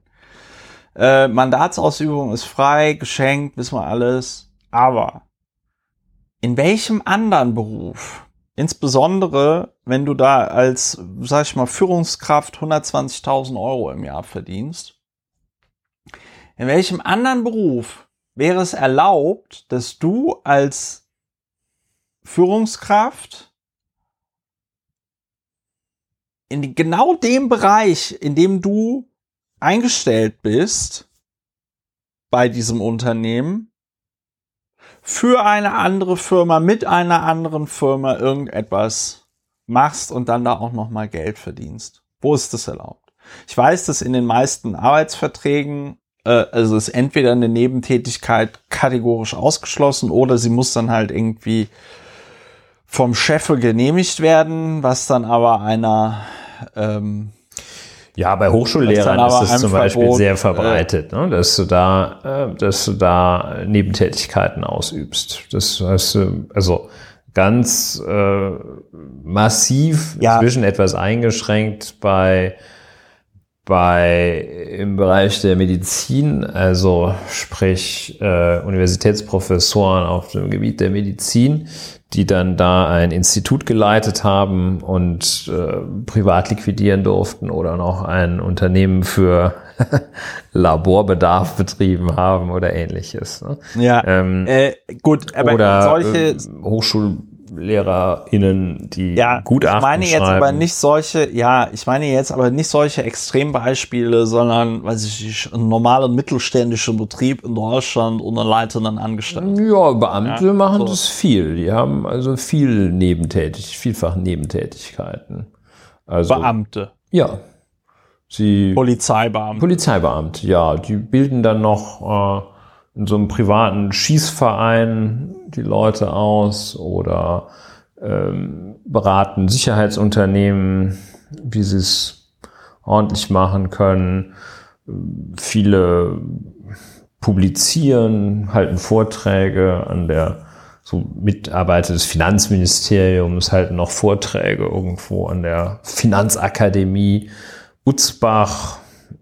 Das gibt es schon. Das, äh, Nebentätigkeiten gibt es. Ja, Nebentätigkeiten gibt es, aber äh, gibt es auch Nebentätigkeiten, wo dann die Leute mit einmal Nebentätigkeit doppelt und sechsfach so viel Geld verdienen, wie sie normalerweise im Jahr für diesen Job bekommen, den sie Ja, das machen. ist in der Tat eine interessante also da, also, da wäre ja dann, wenn man es so hermeneutisch betrachtet, kommt man ja dann zu dem Ergebnis, dass ähm, wenn ich mit der einen Tätigkeit das Fünffache von dem verdiene, was ich mit der anderen Tätigkeit verdiene, wenn ich mit der einen Tätigkeit äh, 35 Stunden in der Woche verbringe und mit der anderen 20, welches ist dann die Haupttätigkeit und welches ist die Nebentätigkeit? Da kommt man dann ja in gewisse Schwierigkeiten und ja, also mir geht's mir geht's doch darum, mir geht's doch nicht, mir geht's doch nicht um den Polizeibeamten, der äh, noch irgendjemand mal das irgendwie das Schießen beibringt oder weißt du, nehmen wir doch mal einfach mich als Abgeordneter. Ich als Abgeordneter klammern wir mal die Zeit bei bei bei Springer raus, weil da habe ich ja dann wirklich auch für dieses Unternehmen normal gearbeitet. Äh, ich hatte ansonsten so Nebeneinkünfte im Jahr von so 3000 Euro oder so und die setzten sich vor allen Dingen äh, zusammen durch äh, irgendwelche Vorträge und ähm, irgendwelche. Das war aber ja auch die äh, Zeit, als du, das war ja die Zeit, als du dein Flugzeug noch nicht hattest. Ja, und irgendwelche, ich habe auch jetzt kein Flugzeug und, ähm, und so Zeitungsartikel, weißt du? Also ich glaube, es sagt niemand was gegen einen Abgeordneten, der, äh, weiß ich nicht, 400 Euro dafür bekommt, dass er einen Beitrag in der FAZ geschrieben hat oder so. Ähm, es geht am Ende des Tages ja immer über die Dimensionen. Ja, wie kommt man da jetzt, wie kommt man da jetzt raus? Ich denke, mit dieser Transparenznummer kommt man damit raus. Da sind wir uns, glaube ich, auch einig. Ja. Äh, ich glaube, man käme aber auch damit raus, dass man, also im Grunde genommen, Ulrich, aber du kannst mich da gerne korrekt korrektieren, korrigieren, ist die, äh, ist ja diese Transparenznummer ein, ein Verbot durch die Hintertür, weil man auf die ähm, regulierende Wirkung der öffentlichen Meinung setzt. Ja, dass man halt sagt, ja, also ein Abgeordneter, der dann in Zukunft sowas macht und für den Maskendeal 250.000 Euro bekommt, da würde der sich so schämen, sowas zu tun, also macht das dann doch ja. nicht. Ja gut, und ja, wenn er es macht und die Öffentlichkeit akzeptiert das, dann ist eben die Öffentlich ist der Öffentlichkeit auch nicht mehr zu helfen, sozusagen. Ja, also ich habe also auch gut. Die Überlegung ist, äh, die dahinter steht bei mir ist, ähm, ich finde, dass es ist jetzt nicht dieses doofe, äh, ja, sonst kriegt man keine guten Leute äh, für 120.000 Euro. äh, das nicht. Ähm, es gibt aber nun mal Leute, für die ist Geld, für sehr viel Geld auch wichtig und ähm, es gibt Leute, die sind dabei gar nicht mal unbedingt schlechte Menschen. Und ja, wir wollen ja auch mit unserem Podcast sehr viel Geld verdienen. so ist das. Das ist eines der zentralen Beispiele, die eigentlich meistens genannt werden in diesem Kontext. Ja. Und die, von diesen Menschen gibt es wiederum auch welche, die äh, sehr viel oder gar Großes leisten oder geleistet haben und die auf bestimmten Gebieten einfach äh, sehr tiefe, wichtige, umfassende Erfahrungen gemacht haben und ähm, die vielleicht auch so toll sind, dass sie in 40 Stunden so viel erledigt kriegen wie andere in 80 und ähm, die eben Erfahrungen einbringen ähm, aus diesem Bereich, in dem sie so wahnsinnig viel Geld verdient haben und so wahnsinnig effizient sind und so weiter.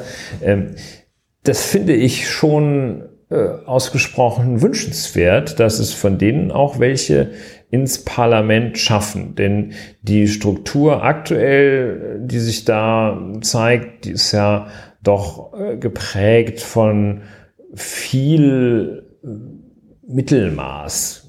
Wenn ich das mal jetzt so ein bisschen überheblich klingend, ist aber nicht überheblich gemeint, wenn ich das mal so sagen darf.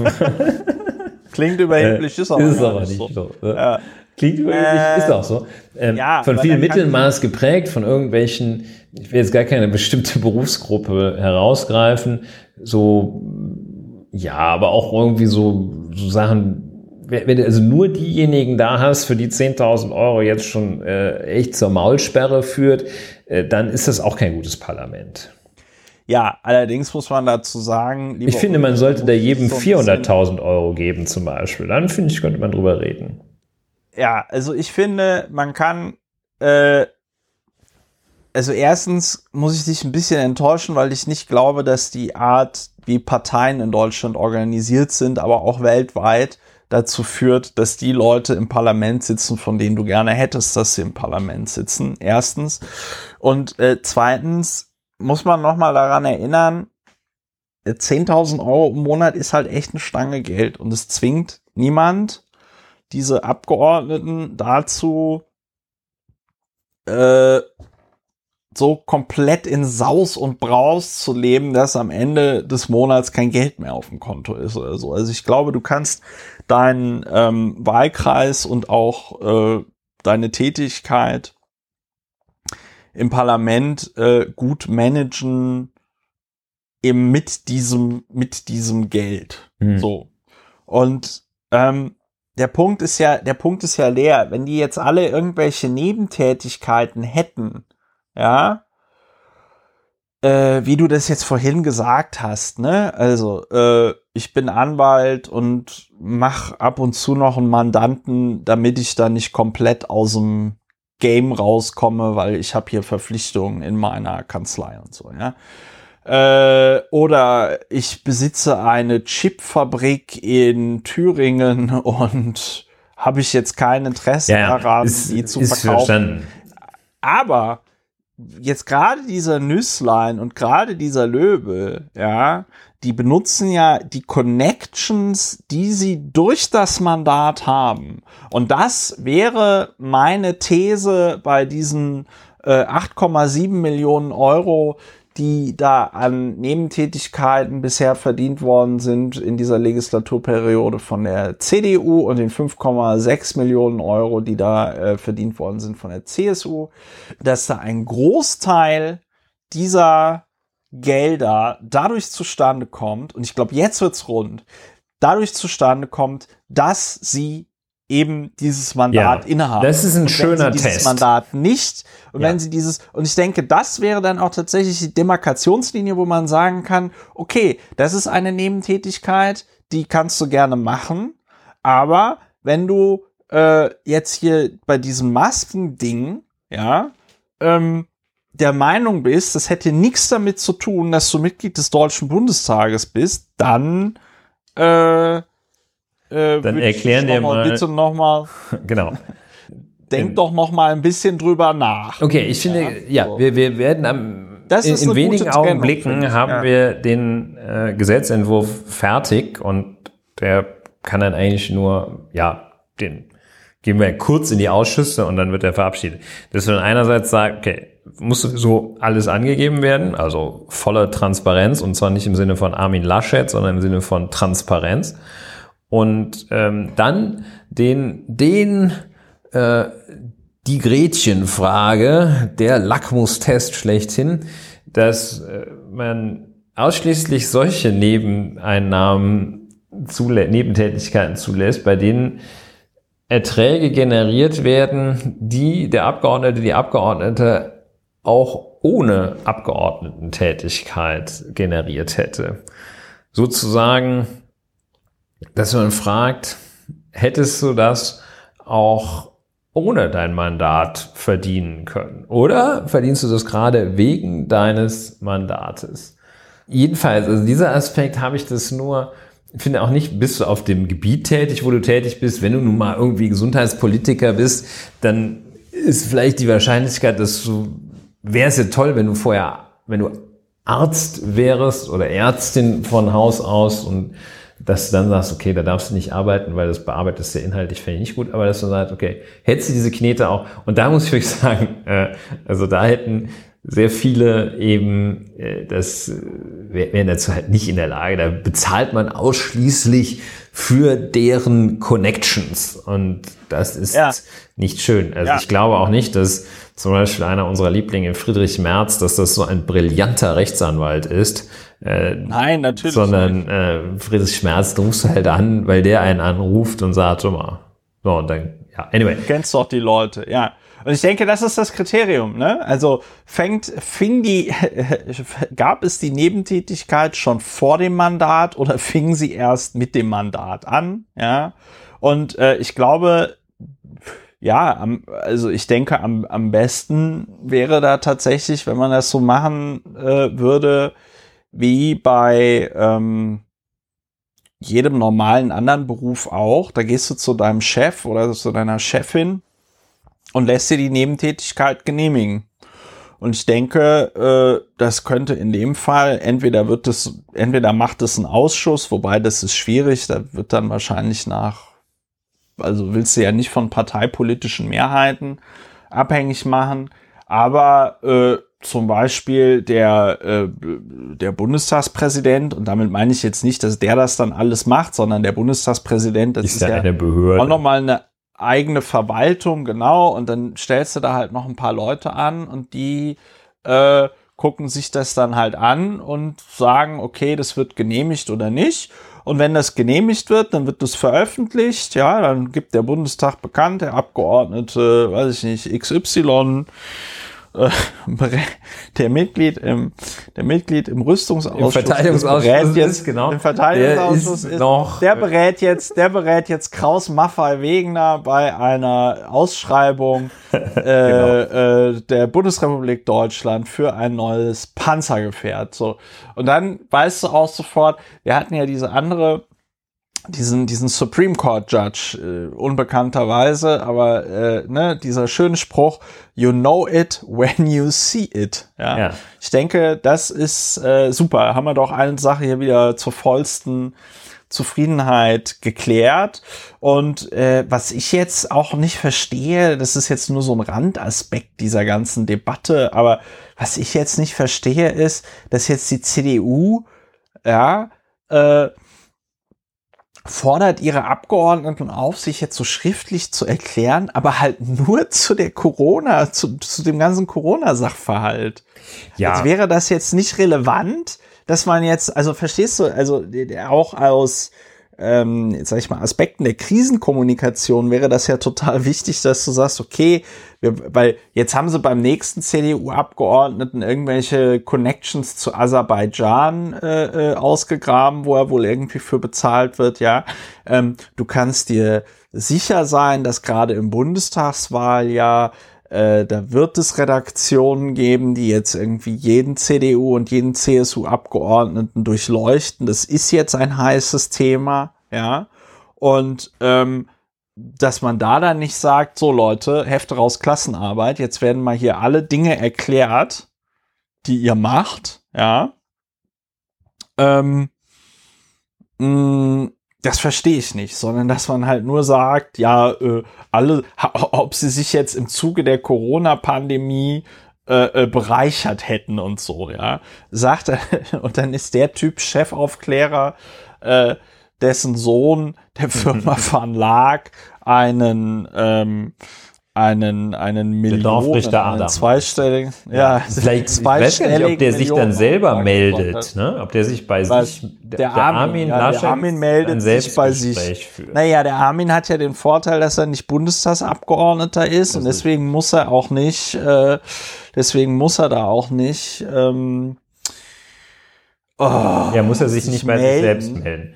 Ja. Aber es ist schon, ähm, äh, das ist, also das ist ja gerade hin grotesk, was. Also es ist natürlich ja. so, dass, also ich, äh, volle Zustimmung, ähm, die, diese, die, die, dass sich das gerade auch in, im, beim Thema Maskenanschaffung manifestiert, ist natürlich nochmal besonders verwerflich gewissermaßen. Das ist eine besonders äh, schwierige Situation, in der dann den Leuten, die eigentlich an der Lösung der Problematik mitarbeiten sollen, nichts Besseres einfällt, als sich die Tasche voll zu machen. Das ist noch nicht mal, also klingt wie Stammtisch, ist aber kein Stammtisch. Das ist nämlich genau das Phänomen hier. Und äh, wenn man sich noch überlegt, dass so einzelne Spezialagenten da sich über die fehlende Mitsprache des Bundestages beschwert haben, das klingt ja dann auch fast ironisch in diesem Zusammenhang. Und ja. ähm, also die besondere Verwerflichkeit natürlich aus dieser nationalen, internationalen, weltweiten Notsituation auch noch Profit zu schlagen. Das sind ja und halt nicht und halt nicht zu wenig. Ne? Ich ja. meine, der der Witz ist ja auch. Ich meine, der, der Punkt ist ja der.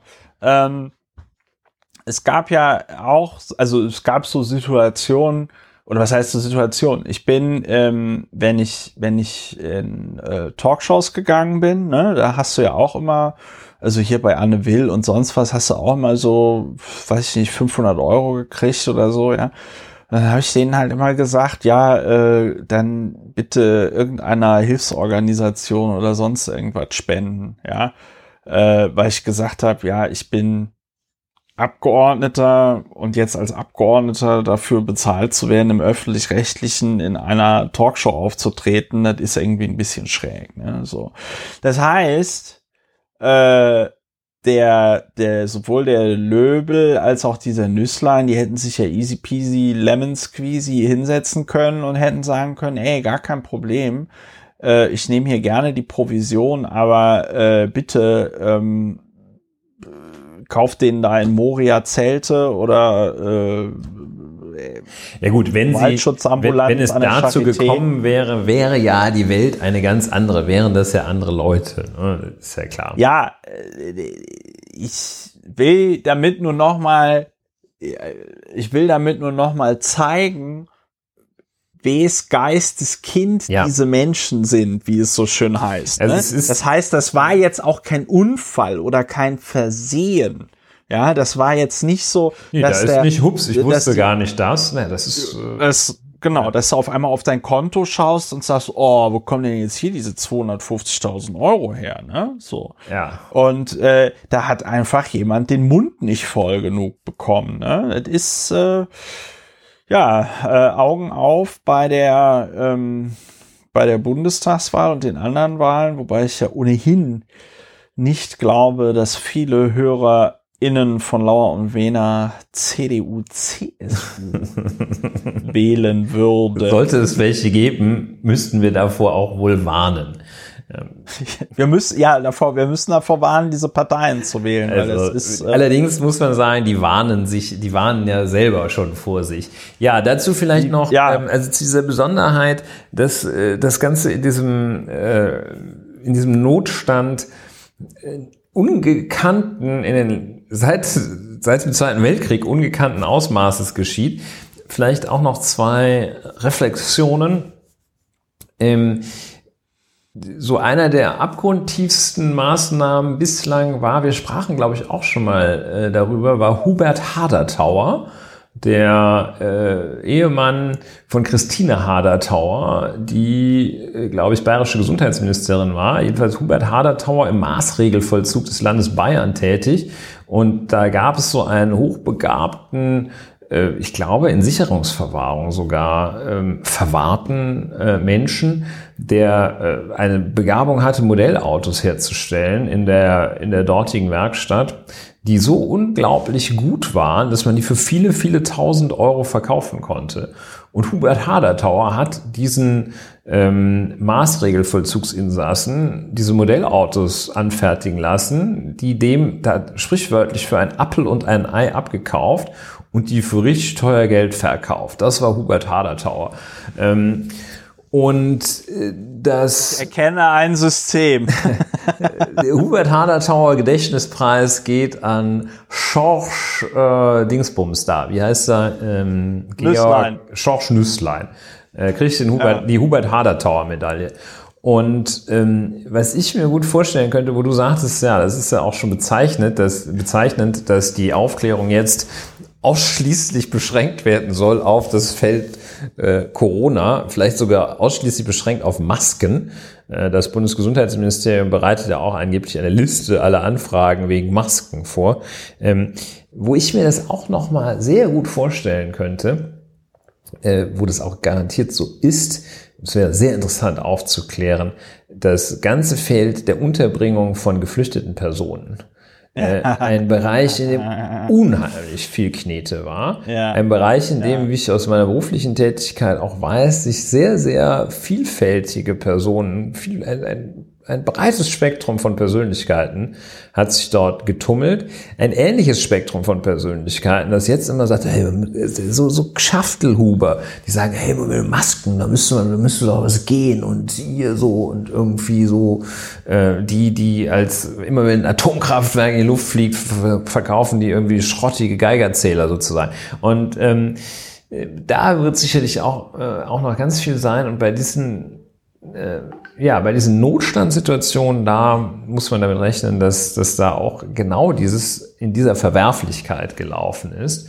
Ja, und äh, ja, des Weiteren muss man nun tatsächlich auch damit rechnen, dass man, das ist ja, glaube ich, so halten wir es ja auch, dass wir, genauso wie wir von katholischen Priestern kein grundlegend besseres Verhalten verlangen als von anderen Menschen, erwarten, verlangen schon, aber erwarten, ähm, erwarten wir ja letztlich auch von Bundestagsabgeordneten kein grundlegend besseres Verhalten als von dem Durchschnitt oder vom äh, einfach eine Normalverteilung. Ähm, und ja, ja deshalb also, angesichts des Umstandes, dass da mit einer Normalverteilung zu rechnen ist, muss man natürlich ganz besonders starke Riegel davor schieben, weil die ja anders als die Leute, die in irgendeinem Unternehmen arbeiten, nicht einfach rausgeschmissen werden können und äh, nicht dafür bezahlt werden, was sie leisten, sondern einfach so bezahlt werden. Ja.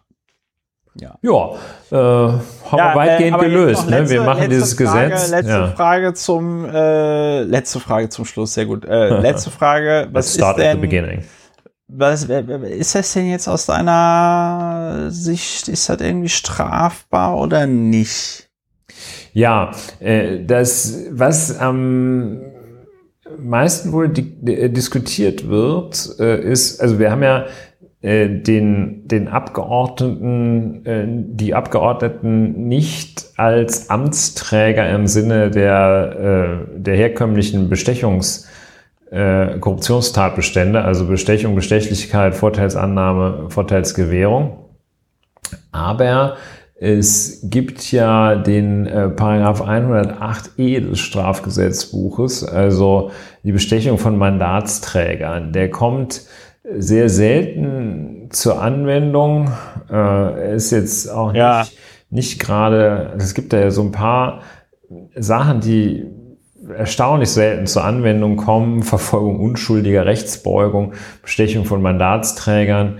Äh, das sind die Fristen ein Schattendasein, ähm, ist auch keine, ist auch eine etwas sperrige Vorschrift, bei der man nicht auf Anhieb sagt, jo, der war das. Ne? Also wer eine fremde ja, bewegliche Problem Sache einem anderen in der Absicht wegnimmt, nee, das ist also hier ein Mitglied einer Volksvertretung Bundes- oder Länder ungerechtfertigten, ungerechtfertigten Vorteil für sich oder einen Dritten als Gegenleistung und so weiter und so fort. Das wird wahrscheinlich äh, wird das wohl nix. Ne? Und ähm, ja. das heißt, wenn man da ein tatsächlich strafrechtlich oder überhaupt nur rechtlich sanktionswürdiges Verhalten daraus machen will, dann muss man da wohl Vorschriften schaffen, wahrscheinlich im Wesentlichen Verstöße gegen entsprechende Meldepflichten schaffen, die das dann entsprechend sanktionieren. Ansonsten wird das da ja. eng, ja, weil Bestechung, Bestechlichkeit ist es nicht, Vorteilsannahme, Vorteilsgewährung äh, ist es nicht. Äh also ich habe jetzt noch mal, ich habe jetzt noch mal rumgerechnet und eine äh, Sauerei ist es, das ist wohl klar. Das ist klar. Äh, ich habe jetzt noch mal rumgerechnet und es ist halt tatsächlich sehr äh, bemerkenswert, wenn man sich äh, die CSU-Fraktion anguckt. Also in der, also es gibt äh, 200 Mitglieder der CDU im aktuellen deutschen Bundestag, ja, und wenn wir da von 8,7 Millionen Euro sprechen und das dann durch die 200 teilen, dann sind wir bei 43.500 Euro pro Mitglied dieser Fraktion. Äh, ich nehme mal an, dass die ähm, und das sind nur die meldepflichtigen Nebentätigkeiten, ja. Ähm, und das war der Stand 31.07. Also äh, das ist, wenn man es auf vier Jahre rechnet, sind das pro Abgeordnete pro Jahr 10.875 äh, Euro. Das ist also quasi das 13. Monatsgehalt oder so. Ähm, ich, es wird da aber sehen wir ja jetzt am Beispiel Löbel, ja. Ne? Es gibt dann niemals da so dem, heavy. Niemals dem Mittelwert vertrauen. Ne? Ja, also. niemals dem Mittelwert vertrauen. Wobei der Mittelwert bei der CSU-Fraktion doch dann ein bisschen lustig ist, weil wir haben ja bei der CSU-Fraktion 5,7 äh, Millionen Euro an meldepflichtigen Nebeneinkünften, haben aber nicht 200 Abgeordnete, sondern nur 46. Und das bedeutet, dass äh, jedes Mitglied der CDU-Fraktion im Durchschnitt in den vergangenen vier Jahren 123.000 Euro noch an meldepflichtigen Nebeneinkünften dazu verdient hat. Und das sind pro Jahr 30.978. Das heißt, das ist das 13., das 14. und das 15. Äh, Monatsgehalt dort. Ähm, und ich finde, diese Diskrepanz scheint mir doch ein ganz gutes Indiz dafür zu sein, dass da in der CSU-Fraktion einige Leute dann doch äh, ja Nebeneinkünfte haben, die möglicherweise genau mit ihrem Mandat zu tun haben und so. Ja, man weiß, lernt auch äh, jetzt noch mal etwas genauer, was in, mit diesem alten, immer wiederholten Vorwurf gemeint, in Wirklichkeit gemeint war, die Sozis können nicht mit Geld umgehen. Das äh das heißt, ja. die, die kriegen nicht so Geschäfte gemacht. Geschäfte gemacht. Ja, kriegen nicht so Geschäfte gemacht. So, dann lass uns. Ja, ich denke, da haben wir, also wie gesagt, äh, rechtlich schwierig, ne? Ähm, also vor allem strafrechtlich schwierig, aber äh, eine Sauerei ist es allemal. Ne? Also das da, ja. Haben wir, Entschuldigung, ich, gesagt, aber also gesagt, das ist, das ist, das ist halt ich meine, die AfD, die sogenannte, die Hoshis, die machen sich ja auch die Taschen voll, ne? So, ähm, aber ich, ich, das ist, das ist wirklich Werbung, das ist wirklich Werbung für einen rechten Rand. Also das ist ein, ein, ein Fest für jeden äh, Nazi, der die ganze Zeit durch die Gegend läuft und sagt, äh, die sind nur alle korrupt die sind doch alle korrupt. So. Kommen wir noch, äh, oder wolltest du jetzt hierzu auch noch was sagen? Ja, ich äh, will nur, ich bin ja froh, allerdings bedauere ich es auch gleichzeitig, dass wir keine Hörer äh, aus diesem Spektrum haben. Aber ich meine, einer der äh, führenden Nebenverdienstler ist tatsächlich ein AfD-Abgeordneter. Da gibt es so einen, der hat, glaube ich, 800.000 Euro äh, Nebenverdienst. Ähm, und das ist meines Erachtens AfD-Mann.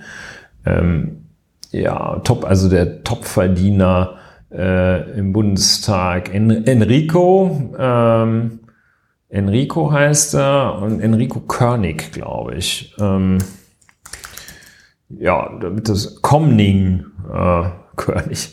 Ähm, das ist, oder warte mal, wer war das? Peter Ramsauer ist auch ein ordentlicher Abräumer. Äh, ach nee, Sebastian Brehm, Einkünfte 1,3. Ja, in der, in der 19. Legislaturperiode August Stand August 2020 erhielt er mindestens 952.500 Euro ja. aus Nebentätigkeiten Not bad. Ja, ja, Not ja. Also bad. der Enrico Comning, wahrscheinlich betreibt er irgendeinen so rechtsradikalen Verlag oder sowas. Weiß man nicht, wir wissen es nicht, wir wissen es nicht. Ja, okay, gut. Vieles dazu gesagt, ja. äh, alles klar. Wollen wir äh, noch über was reden oder? Ja, ja, ja. Ich wollte noch ganz kurz über ähm, äh, darüber reden. Wir wollen ja heute auch eine sehr kompakte Folge machen. Äh, der, also äh, Pflegekräftemangel hat sich durch äh, Corona verschärft. Äh, hier eine Meldung, die Zahl der Beschäftigten in den Pflegeberufen ist von April bis Juli 2020 um mehr als 9000 zurückgegangen, wie die Berliner Morgenpost berichtet sei dies ein Rückgang um 0,5 Prozent. Am stärksten betroffen sei die Krankenpflege mit einem bundesweiten Minus von 5.124. Davon am meisten in Bremen. In der Altenpflege ging die Zahl der Beschäftigten um 3.885 zurück. Hier war Hessen am stärksten betroffen. Ja, ähm, Klatschen alleine reicht halt nicht, ne, um die um die Pflegekräfte bei der Stange zu haben. Ja. Ne? Und die ja. Corona-Pandemie äh, ja, die geht natürlich auch, äh, ist jetzt auch so ein blöder Allgemeinplatz, aber die geht natürlich auch an den Leuten, die da an der Front sind, nicht spurlos vorbei. Ach, nicht spurlos Und, äh, vorbei, wie schön, ja. Deswegen, äh, ja, 9000 Leute weniger. Ich meine, da werden auch ein paar in Rente irgendwie gegangen sein und so, ja. Aber ich glaube, der Großteil der Leute hatte wahrscheinlich einfach keinen Bock mehr und hat sich gesagt, nö, dann mache ich irgendwas anderes. Ja, unser Bundesgesundheitsminister, wir erinnern uns an die Zeit, als äh, es Corona noch nicht gab. Da es war eines unserer Themen auch, dass äh, er eine Idee hatte, so wie Vicky und ja. die starken Männer, ich hab's. Und in Mexiko, ja, unterwegs war. Mexiko. Mexiko dafür warb, äh, dass dann die dort ja, die Menschen, denen es da nicht so gut geht, sollten herkommen, hier Leute pflegen. Ähm, tolle Idee. Ähm, gleichzeitig äh, hat in der Pflegebranche ist jetzt, äh, glaube ich, der Versuch gescheitert, da, aber das kann ich auch nur ganz, ganz oberflächlich äh, schildern, ähm, mit äh, Tarifvereinbarungen äh, ein bisschen, ein bisschen, äh, ja, wirtschaftlich das attraktiver zu gestalten. Der Mindestlohn äh, soll, glaube ich, liegt jetzt bei 11,60 Euro. Äh, das ist äh, natürlich auch nichts, was den Beruf wirtschaftlich besonders attraktiv macht. Du meinst, du meinst im Pflegebereich? Ja, ja, im Pflegebereich. Was meinst du da mit Mindestlohn? Weil der Mindestlohn in Deutschland sind ja irgendwie 9 Euro something something.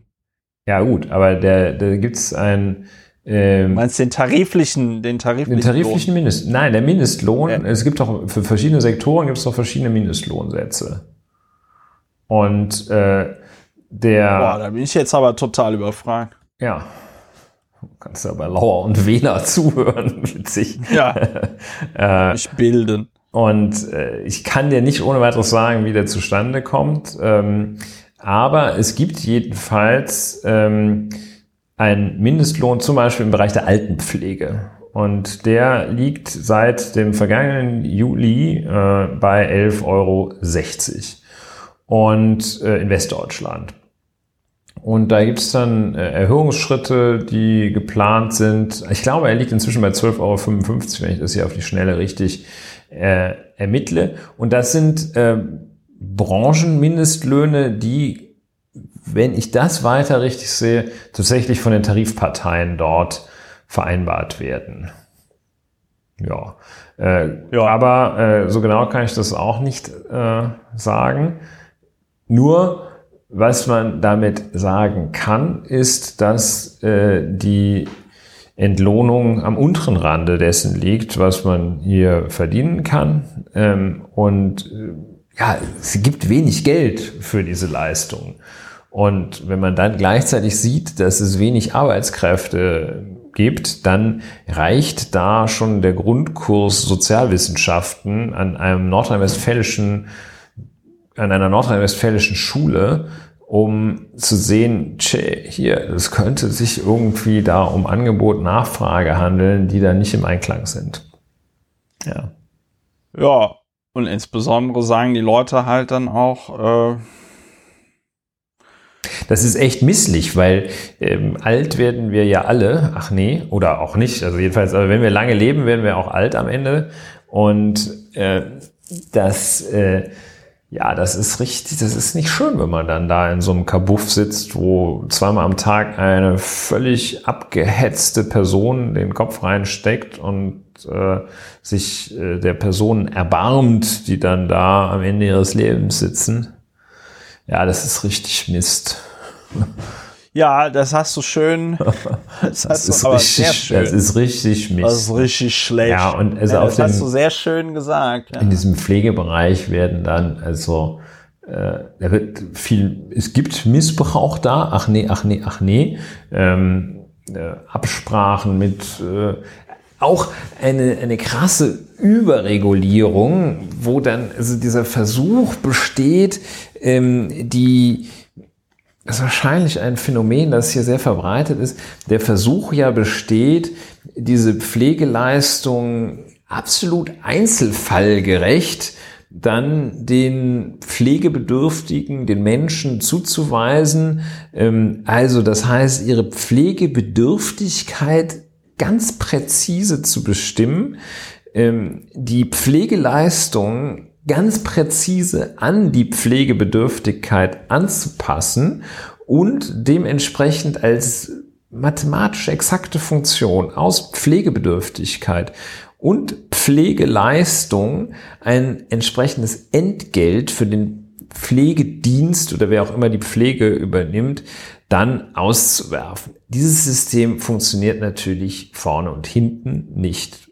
Zum einen gibt es den systematischen Missbrauch. Äh, man tut so, als wäre der alte Herr, die alte Dame pflegebedürftig ist, aber noch ganz gut beisammen. Und dann sagt man sich hier, äh, Herr Schulze und der Pflegedienst äh, Neue Welt teilen sich einfach die Knete, die sie da bekommen und keiner kommt vorbei. Ein klassisches Muster beim Pflegebetrug.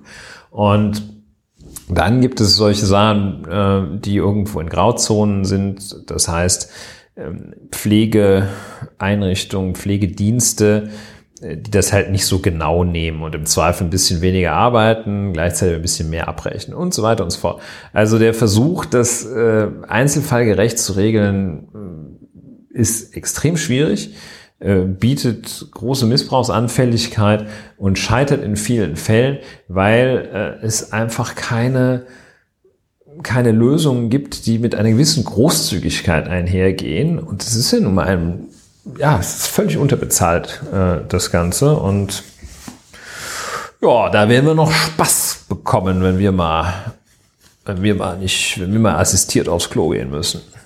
Ja, ich äh, mache mir da aber. ich verbreite jetzt am Ende, ich verbreite jetzt am Ende der äh, Folge nochmal gute Stimmung. Hoffnung. Denn, denn ich mache mir da keine Illusionen so wie wir im Moment das Thema Klimakatastrophe, ja, verstehe. so wie wir das. Du hast Trost für alle Thema, Leute, die sich vom Pflegenotstand fürchten. Genau. Ich kann euch, ich kann euch mitteilen, es könnte schon sein, dass alles viel früher vorbei ist. Ja, Ach, das ist natürlich genau, das ist Galgen. Genau This das, is what they call Galgenhumor, ja. Ja, es ist das, was man, was man in dem Zusammenhang dann hören möchte. Da freut man sich richtig drüber und da sagt man so Heudrio und Hopsasa. Ja, ein schönes Schlusswort, oder? Ein schönes, ein super schönes Schlusswort. Wir hatten ein auf unserem Die Hoffnung Zettel, stirbt zuletzt, wir sind jetzt zuletzt. wir sind, genau, wir sind an zuletzt angelangt. So, ähm, nächster halt zuletzt. So, äh, ähm, ich habe hier noch die beiden ganz super heißen Themen Identitätspolitik und Deutschland zweite Liga ähm, ja. stehen. Das müssen wir vertagen. Ja, Identitätspolitik hält sich ja vielleicht noch ein bisschen. Äh, da müssen ich wir auch mal auch. ein Kolloquium glaube, machen. Äh, da, ja, da, verlaufen die Linien meines Erachtens äh, wie ein Gemälde von Jasper Jones, Jackson Pollock eher. Und ähm, ja, und Deutschland zweite Liga, ja. Erklärt sich fast. Muss man ja eigentlich nicht viel zu sagen. Also, ja. ich will auch nochmal nachschauen, wie das eigentlich mit dieser, mit der PISA-Studie, wann es da den ersten PISA-Schock gab. Äh, und dann hat man ja auch schon, wenn man weiß, wann das war, dann nimmt man das Jahr einfach, nimmt man einfach 2021 minus das Jahr des ersten PISA-Schocks und weiß, wie viele Jahre nichts passiert ist. Naja, ähm, ja, aber ein schönes Schlusswort, dass alles nicht so schlimm ist, weil es sowieso zu Ende geht, das lassen wir stehen, oder? Ja, ich denke auch, ähm, ja, das war eigentlich alles, was Good man job. dazu noch sagen kannte. Good job. So, also, liebe Leute, äh, das war die 91. Folge von äh, Lauer und Wena. Ich hoffe, dass die, ähm, die Gedanken, die wir uns gemacht haben, bevor es jetzt gegen Ende doch so ein bisschen noch so ein bisschen pessimistisch wurde.